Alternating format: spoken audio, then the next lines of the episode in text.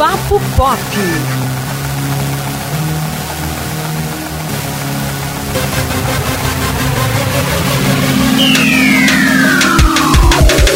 Olá, ouvintes do Papo Pop, estamos aqui mais uma vez e hoje o assunto Oscar 2021, que infelizmente devido à pandemia foi adiado e mudou o calendário do cinema, não é isso, Antônio? Pois é, o Oscar agora vai ser em abril, cara. Isso, mais É. precisamente no dia 25.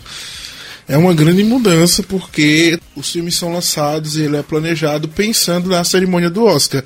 E aí esse adiamento é, provoca aí um- uma situação sem precedentes na, na história da, do cinema, né? Porque as pessoas, os, os cineastas vão ter é, que fazer aí é, uma vão dar- ter que dar seus pulos, como diz a- aqui, aqui no Nordeste, como a gente fala, para poder, né, agora seguir esse calendário.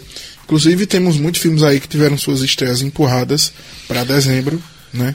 Muitos filmes que tiveram suas é, estreias, suas é, filmagens e refilmagens canceladas. Então, é um, um panorama aí sem precedentes que a gente nunca tinha visto na história, né? Pois é, pois é. Lembrando, gente, que a cerimônia é, estava agendada para o mês de fevereiro de 2021, mas agora somente em abril. E uma pena, né, Antônio? É, é, mais um, um- uma alteração aí devido à pandemia. Nós sabemos que é para um bem maior, mas querendo ou não altera muito e a gente já está bem cansado e que tudo isso passe. Mas enfim, cada um faça a sua parte, continuem fazendo a sua parte para que a gente possa sa- sair disso o mais rápido possível. a nossa rotina já mudou bastante. Já né? mudou E bastante. a gente está entrando numa fase do novo normal, né? Que são coisas que a gente nunca, nunca pensou em fazer antes e agora tá tendo que fazer, né? Por exemplo, eu, logo quando eu chego em casa, já vou tomar banho, que é para evitar é, passar qualquer tipo de coisa para minha família. E eu tenho certeza que muita gente faz isso também. E a gente sai de máscara na rua. Então, é só um exemplo do quanto essa pandemia traz, trouxe, né? é, modos de, de, de ser, de se comunicar, de se, de se relacionar com as pessoas que vão ter que ficar aí por um bom tempo. Mas vamos falar de cinema, Elton, porque apesar dessa tristeza né, do Oscar ser aí adiado e da gente ter pouca perspectiva de lançamentos de, de filmes novos, a gente tem aí todas as outras edições que aconteceram, né? Eu acompanho o Oscar desde 2016. Nem todo ano eu consigo assistir todos os filmes, eu não vou mentir, mas é, a gente segue aí na tentativa. E o Oscar, pra mim, é realmente esse evento é, de celebração ao cinema. Eu gosto muito, curto muito. Então, é, fica a nossa lembrança aí, porque agora a gente vai falar sobre os filmes que concorreram, que, que venceram, alguns né, deveriam ter vencido. Então, vamos ter aí mais um embate, porque eu já vou começar falando de vem. Chicago, o grandíssimo vencedor do Oscar de melhor filme em 2004, né? É um musical adaptado de uma peça da Broadway. Então, assim, não poderia ser melhor, sabe? Fala sobre aí uma era que a cidade de Chicago viveu, né? De grande corrupção e sobre a glamorização dos presídios femininos, né? A, a glamorização das mulheres criminosas. Então, porque as pessoas não as consideravam é, perigosas o suficiente porque elas eram mulheres. Isso é bem idiota. E ainda assim tinha aquela atração, né? Porque elas eram mulheres. Então fica aquela toda aquela aquela questão. E aí o, o filme se passa dentro do presídio e mostra, né, como é a vida daquelas mulheres e como é, o crime ele é um, um- mundo meio louco, meio mundano. Porém, né, é claro que o filme é um musical, então tem comédia, tem tudo, tem né, não, você não pode só levar a sério, mas é uma obra incrível. Aí tá no meu top 5 de filmes favoritos. E é esse filme, quem não assistiu tem que assistir, é obrigatório. Se você quer ser cinéfilo. Né, Elton? É, né? É, bom, para dar revidar ao, ao meu estilo, Né? Lembrando, gente, que a gente vai falar aqui dos filmes que foram indicados ao Oscar. A gente não vai explorar é, em, em, quais, em quais categorias, porque aí vai ficar muito extenso. Mas a gente é. vai relembrar né, alguns filmes que. Só relembrar. Só né? o fato de, de, concorrer acho que já é uma coisa bem significante. Enfim, embora a própria premiação tenha os seus problemas, inclusive algumas injustiças, mas enfim. Mas vamos lá, né? Vou revidar aqui, indo lá para 74, quando o Exorcista foi indicado ao Oscar, fazendo história uhum. aí, né?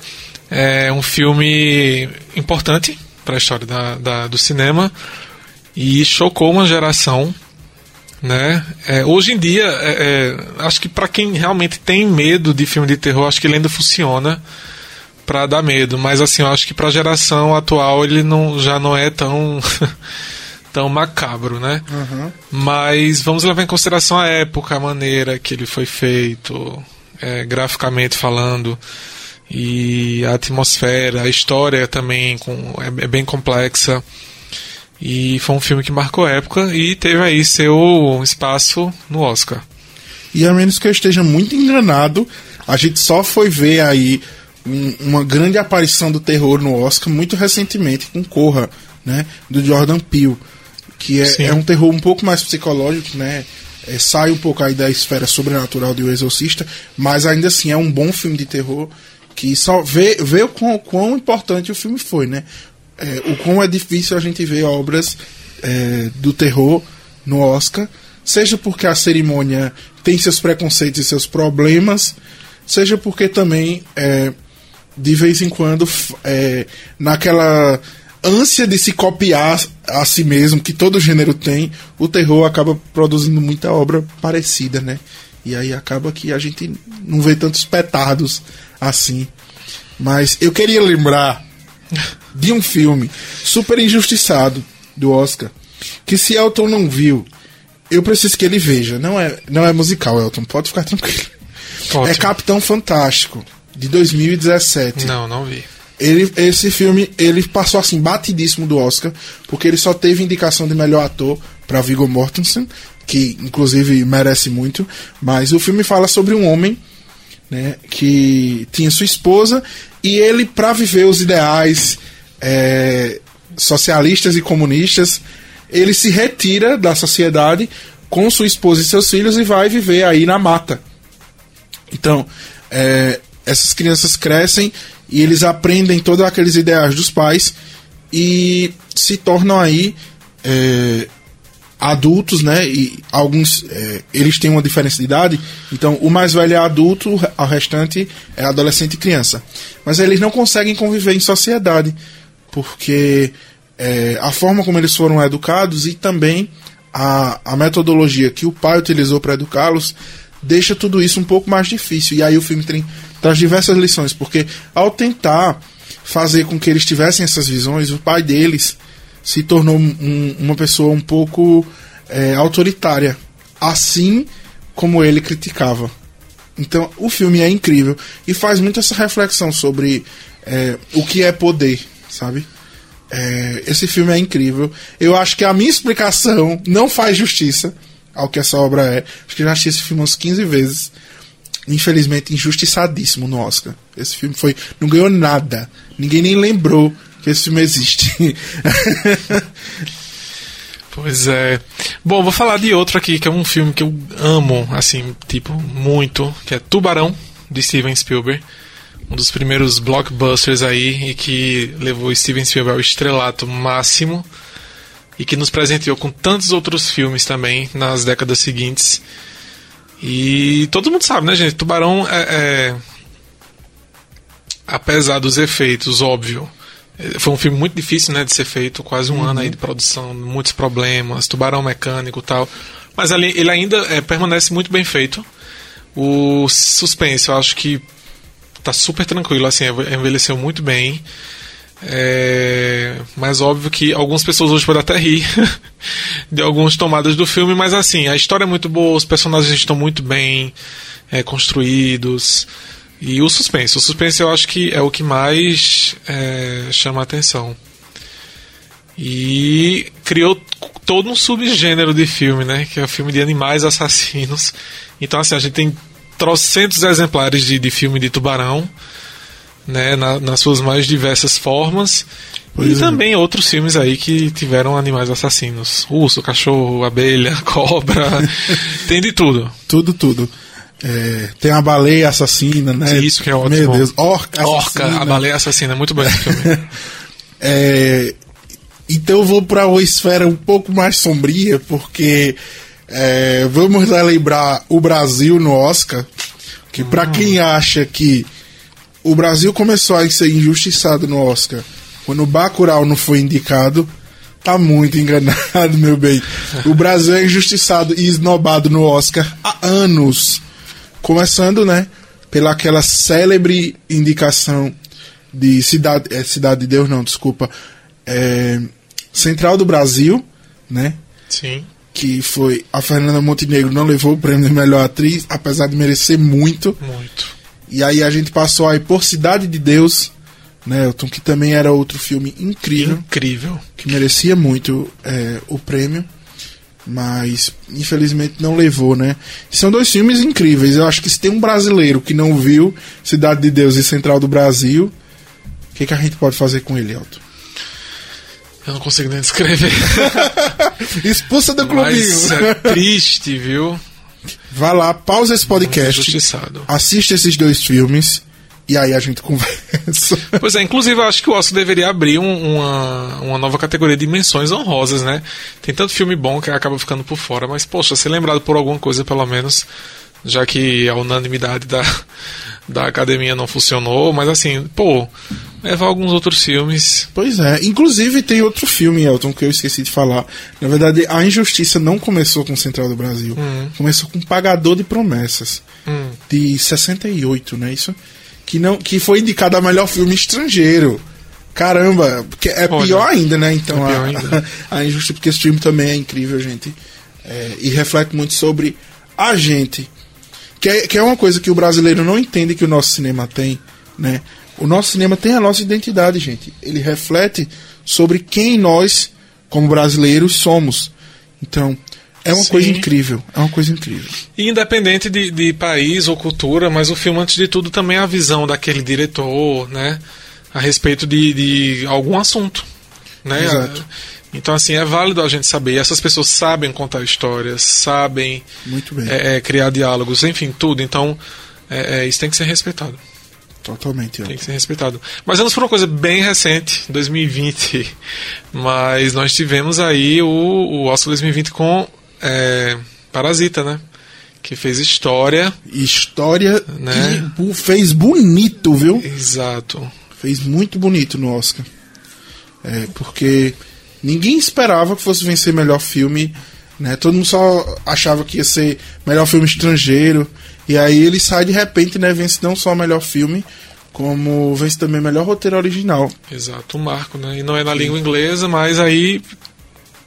Merecidamente, porque, poxa, Parasita, sinceramente. Pois é, que americano é um povo que não gosta de assistir, de ler, sabe? De assistir filme Pois é, lendo. e já, já querem fazer um, um Parasita americano, né? Aí, gente, pelo pô, amor de gente. Deus. Vamos, vamos parar com isso, né? Mas enfim. E aí, Antônio, o que mais que você relembra do Oscar que foi Bastardos Inglórios. Bastardos Inglórios? Bastardos Inglórios. É, inclusive, eu, eu sinto que eu falo muito isso aqui nesse podcast, mas qualquer dia a gente tem que fazer um podcast só sobre os nossos filmes favoritos, Elton. Mas Bastardos Inglórios é um dos meus filmes favoritos, né? Porque eu gosto muito de ficção histórica. Eu acho incrível porque é, você ensina a história através do, da quebra com a história, do rompimento com a história, né? Que é o que Bastardos Inglórios faz. Então, o filme ele tem tudo que um filme bom precisa ter. Ele tem bons diálogos, ele tem bons atores, ele tem é, uma história, né, que é muito bem contada ali naquela loucura do Tarantino de nunca dar pra gente é, o cenário completo das coisas, é tudo picotado e é maravilhoso. então, é, Bastardos Inglórios é um filme que me marcou muito, né? Lá em 2010 venceu o melhor roteiro original, né? Quando foi indicado. É, e o. Não, desculpa. Foi indicado a roteiro original, mas só venceu melhor ator coadjuvante, que foi o Christopher Waltz. Merecidíssimo no papel de Hans Landa, né? Que é engraçado, uma curiosidade sobre esse filme, Tarantino achou que ele nunca ia fazer esse filme. Porque ele achava que ele nunca ia encontrar um ator à altura do Hans Landa. Então, Olha isso. Olha aí. É, pra você ver a importância, né, dessa, dessa atuação aí, porque é, marcou, marcou época, né, né, Elton? Marcou época, exato. E é, animações, Antônio, que puderam degustar aí de uma. de Ah, estar é. no Oscar. Olha, eu vou, eu vou lembrar aqui que 10 anos atrás, é, Toy Story 3 chegou lá no Oscar e é um dos melhores filmes. É quase é uma opinião unânime, né? Tipo, nossa, É, Toy Story. Todo mundo ficou emocionado com o desfecho. Até então, o desfecho da história, né? Porque depois nós É. tivemos o Toy Story e 4. agora já se fala em ter um 5, então. Nossa, nossa. Mas as animações também tiveram seu espaço no Oscar. Pois é, Elton. Inclusive, você falando aí me lembrou de outra animação que também é da Disney, né? Porque a Pixar faz parte da Disney, enfim. Que é o Viva, A Vida é uma Festa. Essa animação é a coisa mais linda da face da Terra. É, eu acho que atualmente é o meu filme favorito de animação. Mas é, eu curto muito. Eu acho muito linda a forma como eles falam sobre a morte, né? E sobre a morte não ser o fim é, das coisas. É, e dão uma perspectiva mexicana, né? Uma perspectiva de uma cultura que a gente não conhece. Então é muito bonito, é muito interessante a forma como o filme é colocado e fala muito sobre família, né? Ah, eu, eu adoro as músicas. Adoro as músicas e o Make Me um pouco louco. É, e aí, Elton, fora o Toy Story também, diga outra animação que você gosta. Olha, não é bem uma animação, mas teve algumas técnicas de. Enfim, de colocar animais falando, que é Baby um porquinho. Ah, esse filme é ótimo. Classicão da sessão da tarde. É rapaz. muito bacana. Em 96 teve sua chance no Oscar. E o Porquinho Atrapalhado, gente, um clássico. Tão bonitinho o filme. É o porquinho que sonhava em ser um pastor. Oh, gente. Quem não assistiu, assiste. Inclusive tem uma sequência muito bacana, que é o Porquinho na, na cidade. E assistam, gente. Me veio à memória esse filme maravilhoso. Maravilhoso mesmo. Muito bom. Inclusive, Elton, é... isso me lembra de é, um filme que também foi, assim, é, um ponto fora da curva, no sentido de, de indicações ao Oscar e de vencedores do Oscar, porque tivemos O Senhor dos Anéis, né? É, o, o Retorno do Rei, que foi que a saga inteira do Senhor dos Anéis é campeã demais de, de Oscars, né? O, acho que nunca na história da do Oscar teve uma saga ganhou tantos Oscars, mas o Senhor dos Anéis Retorno do Rei fez um, marcou aí época porque venceu o Oscar de melhor filme e é muito difícil um filme que é continuação de outro filme ser premiado porque a academia ela é preguiçosa. Se eles têm que assistir o filme anterior para entender esse, pense comigo, eles têm 40 e tantos filmes para assistir, meu amigo. Eles não vão ver o filme anterior para entender o, o, o atual. E aí, Senhor dos Anéis vai lá e rapa o Oscar, leva o Oscar do melhor filme para um filme de fantasia. Não só um filme de fantasia que é continuação e adaptação de um livro que, que inclusive nem é americano. E, gente, fez a história. Fez história, Senhor dos Anéis. Então, é, vale aí a menção honrosa, inclusive. A saga do Senhor dos Anéis tá bem apagadinha, né? Apesar de, de que vai ter aí a série, né? Uma série da Amazon. E vai ter também é, um relançamento né, da, de algumas das obras do Tolkien, que esse gigante escritor da fantasia. Mas tá meio apagadinho porque a gente não vê as pessoas falando muito. Mas quem, quem nunca viu o Senhor dos Anéis, pelo amor de Deus, assista. Porque é maravilhoso ver o que eles, os que eles conseguiram, né? Numa época em que a computação gráfica não era o que é hoje, né? A gente não tinha um filme todo feito só de tela verde. E hoje a gente sabe que isso é comum, né, Vingadores?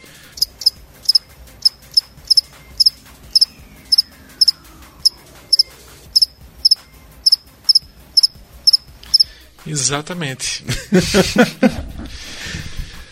Ah, então é isso, gente. Esse foi o nosso breve rolê aí, né? Pelos indicados ao Pois é. Oscar. São dezenas de edições, décadas e mais décadas. Né? A gente não tem como contemplar tudo, mas foi só uma conversa aqui informal e levando em consideração o adiamento né, de alguns meses na edição 2021. Isso.